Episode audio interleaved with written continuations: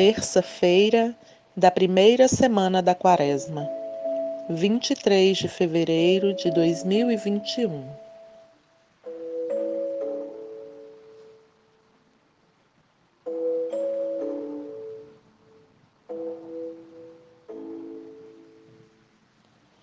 Começo a oração criando um clima de silêncio e escuta amorosa. Busco uma posição corporal tranquila e pacifico-me interiormente.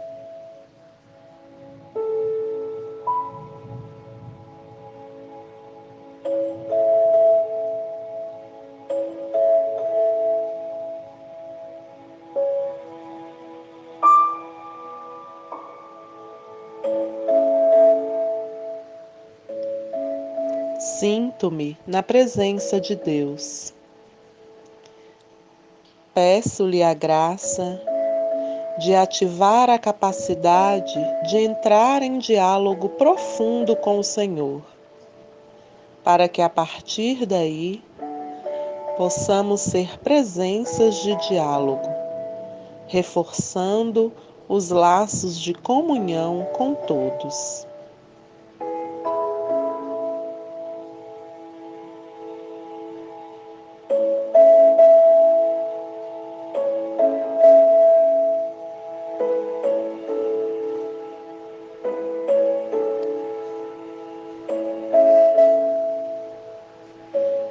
Evangelho de Mateus, capítulo 6, versículos de 7 a 15. Quando vocês rezarem, não usem muitas palavras, como fazem os pagãos. Eles pensam que serão ouvidos por causa do seu palavreado. Não sejam como eles pois o Pai de vocês sabe do que é que vocês precisam, ainda antes que vocês façam o pedido.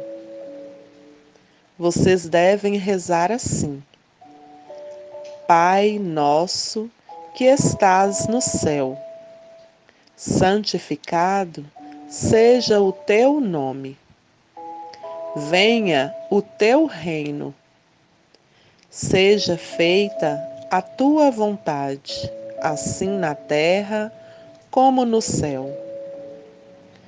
Dá-nos hoje o pão nosso de cada dia. Perdoa as nossas dívidas, assim como nós perdoamos aos nossos devedores. E não nos deixeis cair em tentação mas livra-nos do mal.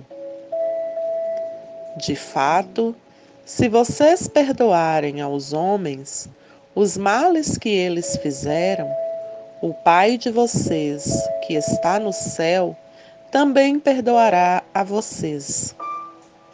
Mas se vocês não perdoarem aos homens, o Pai de vocês também não perdoará os males que vocês tiverem feito palavra da salvação.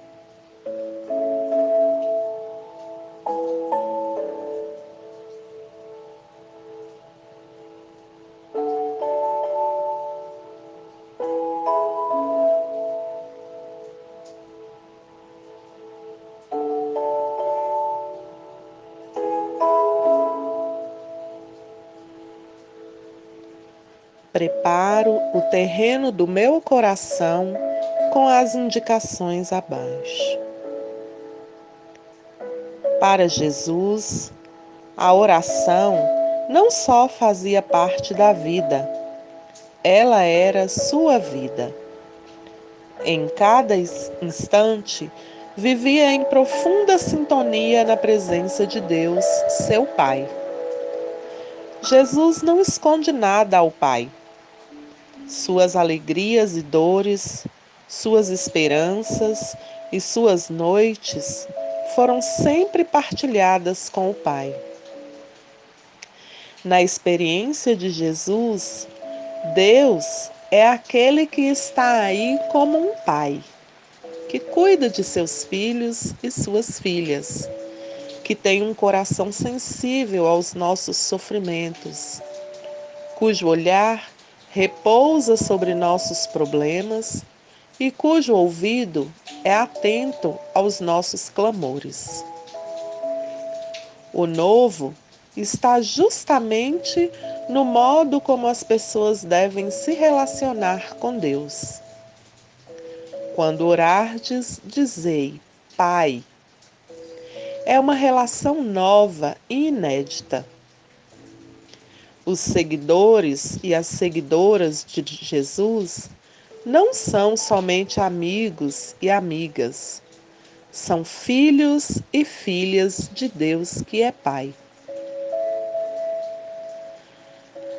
A principal oração cristã, portanto, não se reduz a um conjunto de pedidos, mas é a expressão de uma relação confiante e filial. Essa é a originalidade de Jesus. O apelo direto ao Pai não é comum na tradição judaica. Com efeito, a oração do Pai Nosso é a mais clara e mais expressiva síntese que temos da mensagem de Jesus. Ela não é uma fórmula a ser decorada, mas um projeto de vida, cujas atitudes levam a uma assimilação progressiva da filiação e da fraternidade. Com o discípulo Filipe, também podemos dizer: Senhor, Mostra-nos o Pai, isso nos basta. Como está no capítulo de, no, no livro de João, capítulo 14, versículo 8. É significativo que no espaço de uma prece tão sóbria como é o Pai Nosso, Jesus deixa reconduzir o coração orante à sua essência, o próprio Pai. O ser humano é alvo do amor carinhoso de Deus Pai, cujo nome ele conhece e guarda no coração.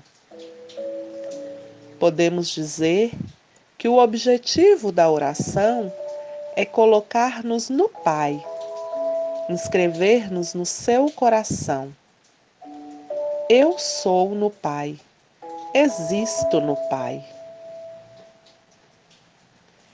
A oração cristã é aquela que se desenvolve seguindo os passos de Jesus. E aí, orar é viver, com todas as nossas forças, com todo o nosso afeto e com toda a nossa realidade, na presença de Deus. Nesse sentido, a oração não pode ser um compartimento do dia, um pequeno espaço de tempo que preenchemos com pensamentos e fórmulas piedosas. Clamar Abba, Pai, significa ser e estar diante daquele que nos convida a um diálogo sem censura a nos sentirmos envolvidos por inteiro e continuamente por uma presença providente, com uma atenção vigilante. Não se trata de oferecer a Deus alguns pensamentos, mas colocar em Suas mãos toda a nossa vida, tudo o que somos e experimentamos. Tal oração pede uma conversão de atitude, porque a verdadeira oração cristã descentra-nos de nós mesmos e orienta-nos para Deus, de modo que tudo o que passamos a desejar é a vontade de Deus, o dom do seu amor compassivo. Por isso, toda forma de oração toda forma de relacionamento com Deus que não leva ao serviço concreto do projeto do Pai não é a oração do discípulo de Jesus. É uma oração alienada.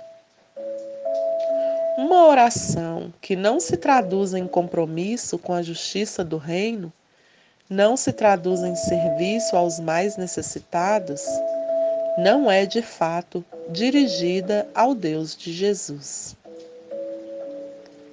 Santo Inácio, no segundo modo de orar, nos ensina a contemplar o significado de cada palavra da oração do Pai Nosso. Com os olhos fechados ou fitos num lugar. Recito palavra por palavra.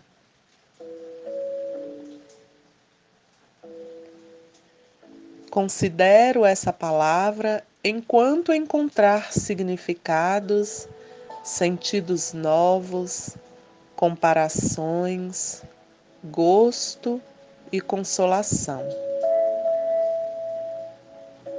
Não me preocupo em passar a palavra seguinte. Mesmo que fique muito tempo do exercício apenas com uma ou duas palavras. No colóquio final, dirijo-me ao Pai, expressando o que meu coração sente no momento. Louvor, gratidão, súplica, silêncio. Termino o tempo recitando toda a oração de modo costumeiro, agradecendo a Jesus por poder compartilhar seu jeito de orar e de viver. Revejo e anoto o que foi significativo neste encontro com o Senhor.